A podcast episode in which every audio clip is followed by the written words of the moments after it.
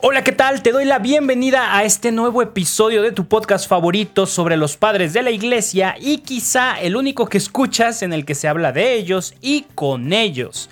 Nuestro invitado de hoy es conocido como el padre de la ortodoxia, fue obispo de una icónica ciudad de la antigüedad, Además, fue un guerrero de Dios que a lo largo de su vida se enfrentó a distintas persecuciones por defender la Santísima Trinidad y que dedicó grandes esfuerzos por combatir las enseñanzas de la doctrina herética del arrianismo.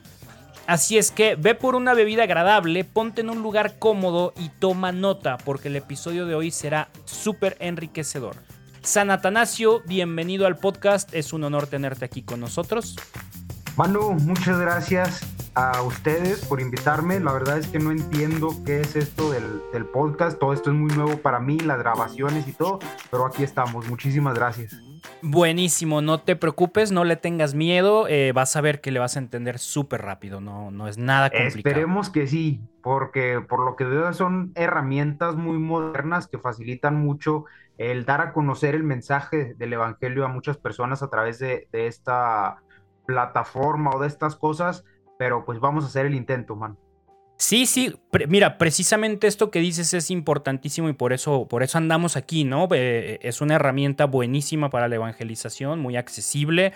en este caso nos permite hablar con ustedes, que extraña, eh, raramente tenemos la oportunidad de escucharlos hablar, solo los leemos. Pero bueno, me imagino que en tu época, que dependían más de las cartas y la comunicación en persona, no era tan fácil llegar a grupos grandes. Y sin embargo, a pesar de todas esas dificultades, tú y el resto de los primeros cristianos, híjole, lograron difundir el mensaje de Cristo en todo el imperio romano. Exactamente, así fue eso, meramente gracias a Dios, Manu. Y pues contento, ahora sí que soy tuyo, lo que quieras preguntar, aquí estoy. Buenísimo. Oye, pues vamos a aprovechar que estamos tocando el tema de la época y platícanos un poco sobre ti. ¿En qué año, en, qué año naces? ¿En dónde naces? Vamos poniendo un poco de contexto a tu vida. Pues mira, nací en Alejandría. En teoría fue por ahí del año 296, 298. Ay, perdóname por la imprecisión, pero pues tú sabes que en ese tiempo no había muy buenos registros como ahora. Tengo entendido que pudo haber sido un 2 de mayo, pero te digo, fue entre dos, 296, 298. Vamos a, decir en estas dos fechas para no errarle. Vamos redondeándolo por ahí. ok, ¿Y, y, cómo comienza tu relación con Dios? Eh, ¿Fuiste cristiano desde chico? ¿Te convertiste ya grande? ¿Cómo fue, cómo fue esa parte? No, no, no, no, no, hombre. Mira, yo crecí en una familia cristiana desde muy, muy, muy, muy niño, muy pequeño, tuve la vocación al sacerdocio. Ya más grande, tuve la oportunidad de estudiar teología y filosofía. Y a los 24 años fui ya nombrado diácono y secretario de, San Alejandro. Muy joven, qué privilegio, ¿eh? Trabajar con San Alejandro. Uh, sí, imagínate, además que, que era un gran hombre y que aprendí muchísimo, muchísimo de él. Y, esta onda, o sea, los 24, digo, en, nuestra época, a los 24 años apenas estás decidiendo qué vas a hacer de tu vida y, en tu caso ya tenías un, un, gran camino recorrido, pero lo que más me llama la atención es la otra mitad de tu vida, o sea, sobre todo porque sufriste mucha persecución después de todo esto, ¿no? Uf, sí, definitivamente, la verdad es que sí fue muy, muy, muy difícil pero pues por algo fui desterrado cinco veces, ¿no? a ver, cuéntanos un poquito de, esta onda de tus destierros, platícanos sobre ellos. Pues mira, mi primer destierro se dio en tiempos de Constantino I, que irónicamente no era arriano, de hecho fue el, el primer emperador cristiano, fíjate. Y te desterró, o sea... Sí, sí, tú, tú sabes, ¿no? Por cuestiones pues, políticas el arrianismo estaba muy fuerte por todo el imperio y, pues ahí era yo el principal opositor. A ver, espérame. Entonces, a ver, antes de continuar con la historia de las persecuciones que sufriste, eh, ahorita que ya tocaste el tema, vamos, vamos entrando por ahí. Cuéntanos un poquito de qué se trata el arrianismo y por qué surge, porque pues claro que era algo importante, tan importante que hasta provocó que te desterraran por ser opositor de, de eso. Claro. Pues mira, todo surge y de ahí viene como tal y como su nombre lo dice, de Arrio, ¿no? Ese, él, Arrio, era quien la gente consideraba mi mayor rival. Él era un sacerdote, que pues también fue sacerdote de Alejandría y enseñaba que Dios Padre es único y por lo tanto Jesucristo es creación, que no es de la misma naturaleza divina del Padre como lo concebimos nosotros. Que, lo que por lo que entiendo, eso se considera como una herejía, ¿cierto? Así es, así es. Entonces, pues lamentablemente él logró conseguir muchos, muchos adeptos que se confundían, porque en sí los arrianos, pues no, tenemos que reconocer que no niegan la existencia de la Trinidad, pero sí subordinaban la naturaleza del Hijo. Ok, ok. ¿Y qué fue lo que, lo que hiciste en concreto para combatir esta doctrina? Pues mira, como te digo, este, yo pues, era muy, muy cercano a, San Alejandro y cuando él fallece, le sucedí yo como obispo. Y a mi principal objetivo era pues desmentir la, la doctrina arriana, pero al poco tiempo fue ya cuando me desterró Constantino. Cuando Constantino fallece, regresé yo a la ciudad, pero ya no como obispo. Así que ya desde ahí me dediqué a predicar por diferentes partes del imperio, pero me volvieron a desterrar otra vez. Ah, pequeños detalles de la vida, ¿no? Sí, nada más cuatro veces me pasó. Oye, y cuando te desterraban, ¿a dónde ibas? ¿Aprovechabas de vámonos, de vacaciones, acá a las playas griegas o a dónde te ibas? No, no, no, mira, las primeras tres veces me fui a diferentes partes del imperio. Ya ahí me mantuve, ya tú sabes, un bajo perfil para no tampoco llamar la atención de las autoridades, porque era lo que no quería. Y ya las últimas dos ocasiones, ahí sí ya me fui de plano al desierto con los monjes. Bueno, fuera, oye, que la playa, pero no, me fui al desierto. Oye, estar con los monjes debió de haber sido una experiencia súper interesante, ¿no? Fíjate que fue bastante, bastante agradable. De ellos, al igual que con San Alejandro, aprendí muchísimo sobre la meditación y también sobre cómo escuchar verdaderamente a Dios. Ah, eso está buenísimo. Eso me imagino precisamente que, la vida desértica, el, aislarte de tantas cosas, tantas preocupaciones, pues claro que suma a, crecer en la vida de oración, en la vida de, en la comunicación con Dios, ¿no? Ese silencio interior que, muchas veces nos cuesta tanto trabajo. Oye, y cuéntame, eh, ¿cómo fue tu regreso a la civilización después de tu último destierro? Sí, fíjate, y como dices, este, a veces perderte en el desierto te sirve para encontrarte, pero sobre todo para, para encontrar a Dios, que fue lo que, lo que a mí me sucedió y ya después de, este destierro, vuelvo al imperio durante el mandato de Teodosio, Teodosio I, que fue quien instituyó el cristianismo como religión oficial y además, pues déjame decirte que era mi fan. A ver, ¿cómo que tu fan? Platícanos eso. Era fiel seguidor de mis enseñanzas. Esto me ayudó a mí a que disminuyera la cantidad de seguidores del arrianismo. Ahí tuve yo la ventaja. Ok, ok. Y gracias a eso fue que pues ya pudiste vivir más en paz, ¿no? Me sí, ya definitivamente ahí ya fue una época más tranquila en la que ya me puede dedicar a predicar ya sin preocuparme por que me desterraron y ya sería el colmo otra vez. una sexta vez, ¿no? Oye, pues qué, qué, bien que se resolvió así, qué, qué, chido que te hiciste un fan como él, ¿no? O sea, no, no es cualquiera. Y bueno, pasando ya a otros temas, eh, me gustaría que nos cuentes algo sobre tu obra La encarnación del verbo.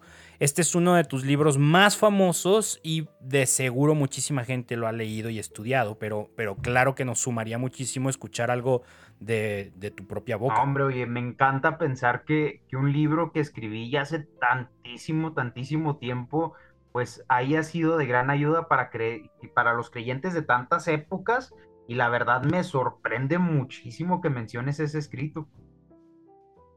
¿Por qué te sorprende? ¿No, ¿No era popular en tu época o qué rollo? No, fíjate, porque en, bueno, en esos tiempos, en esa época, no era tan popular lo que yo escribí. Este se distribuyó mucho más pero sobre todo la biografía que hice de, un gran amigo de San Antonio de Abad.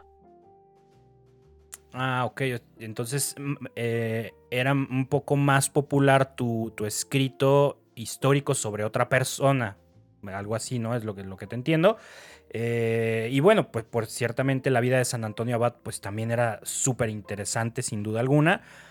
Pero ahora, hoy en día, este es uno de los, de los grandes escritos que se citan de, San Atanasio, ¿no? Que, que, nos estás acompañando hoy. Entonces, sí quisiera que nos pudiéramos enfocar un poquito en las enseñanzas de la doctrina cristiana que compartías eh, eh, en este rollo de la encarnación del verbo. Híjole, no venía tan preparado, pero fíjate que me gustaría contarles algo que escribí en ese libro. Es una enseñanza con la que me gustaría que la llevaran a la reflexión y les voy a dejar esa tarea.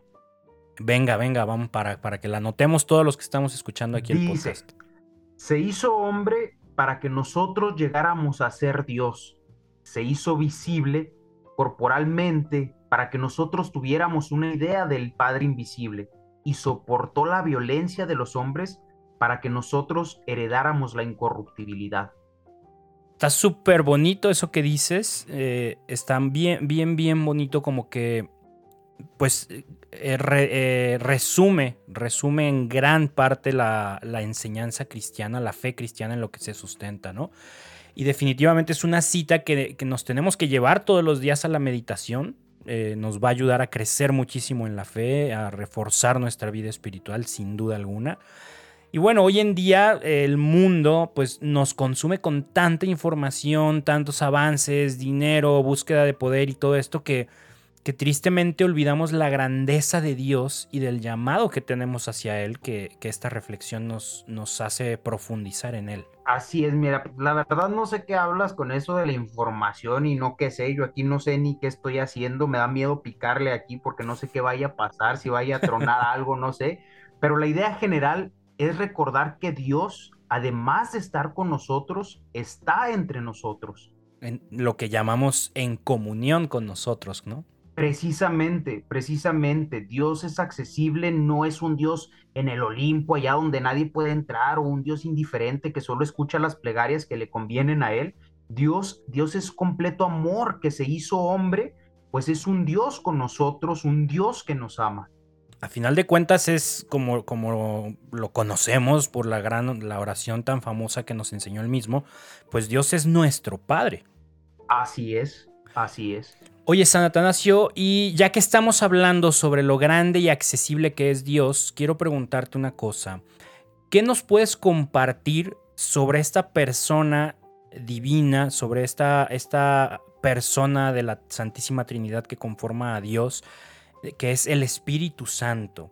Tristemente, entre la mayoría de los fieles, eh, es, el, es la persona divina menos conocida de la que menos se habla, de la que menos se estudia, por así decirlo. Eh, entonces nos encantaría que nos ayudaras a, conocerlo un poquito mejor. Mira, durante un tiempo de mi vida le escribía a mi amigo Serapión, obispo de Muis, sobre este tema este, en particular, porque al comenzar a desplazarse la doctrina arriana de que el verbo era una criatura, surgió una nueva idea de que el Espíritu Santo no era Dios. Entonces escribí estas cartas ya con la intención de explicar sobre la divinidad de las tres personas que constituyen un solo Dios y cómo la razón humana produce estas herejías porque no puede explicar lo inefable.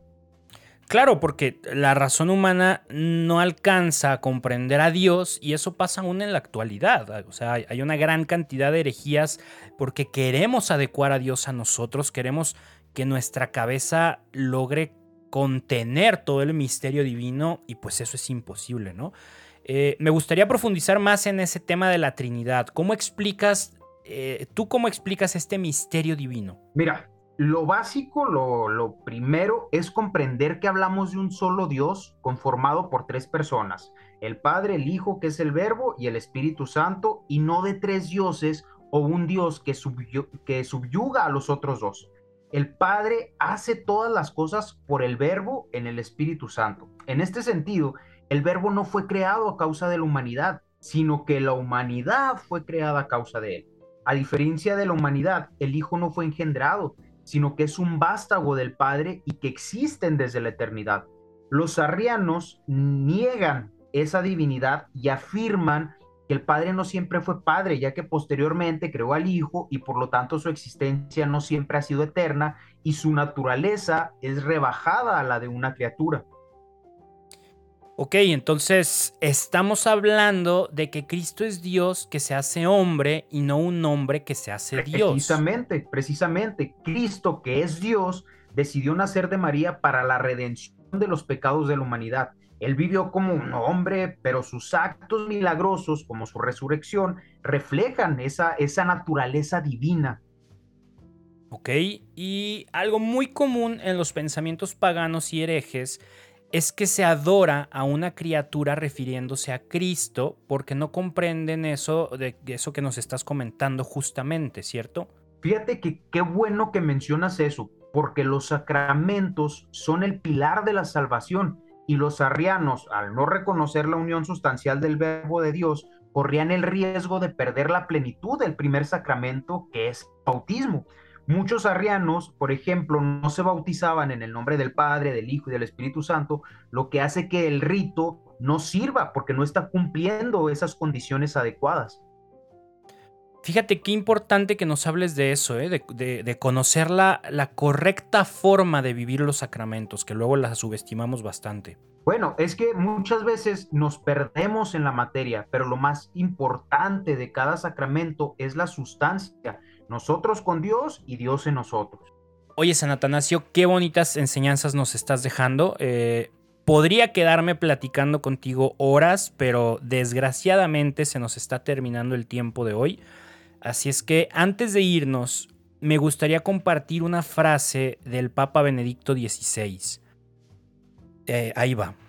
Sí, hermanos y hermanas, tenemos muchos motivos para dar gracias a San Atanasio su vida, como la de San Antonio y la de otros innumerables santos, nos muestra que quien va hacia Dios no se aleja de los hombres, sino que se hace realmente cercano a ellos. ¿Qué te parecen estas palabras de, nuestro santo Papa emérito? Wow, qué bonito. Muchísimas gracias por compartir. Fíjate que yo estoy muy agradecido con Dios por permitirme tener esta experiencia y que espero que hayan aprendido mucho, que se acerquen, que se acerquen verdaderamente un poco más a Dios.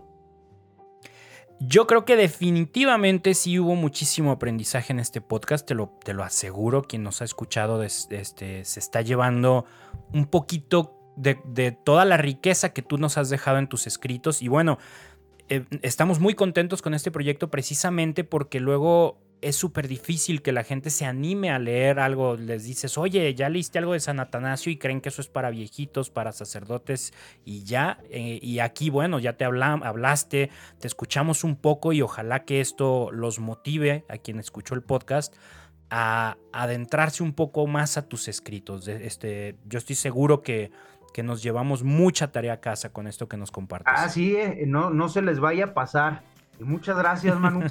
que Dios los bendiga a todos, a ti principalmente. Muchas gracias por la invitación. De nuevo, San Atanasio, un placer haberte tenido aquí con nosotros. Y bueno, escuchas, gracias por acompañarnos una, vez más en este, en este podcast. Nos escuchamos la próxima entrevista. Que Dios los bendiga. Yo soy Manu Casten y esto fue Entrevistando a los Padres de la Iglesia. Que Dios los bendiga.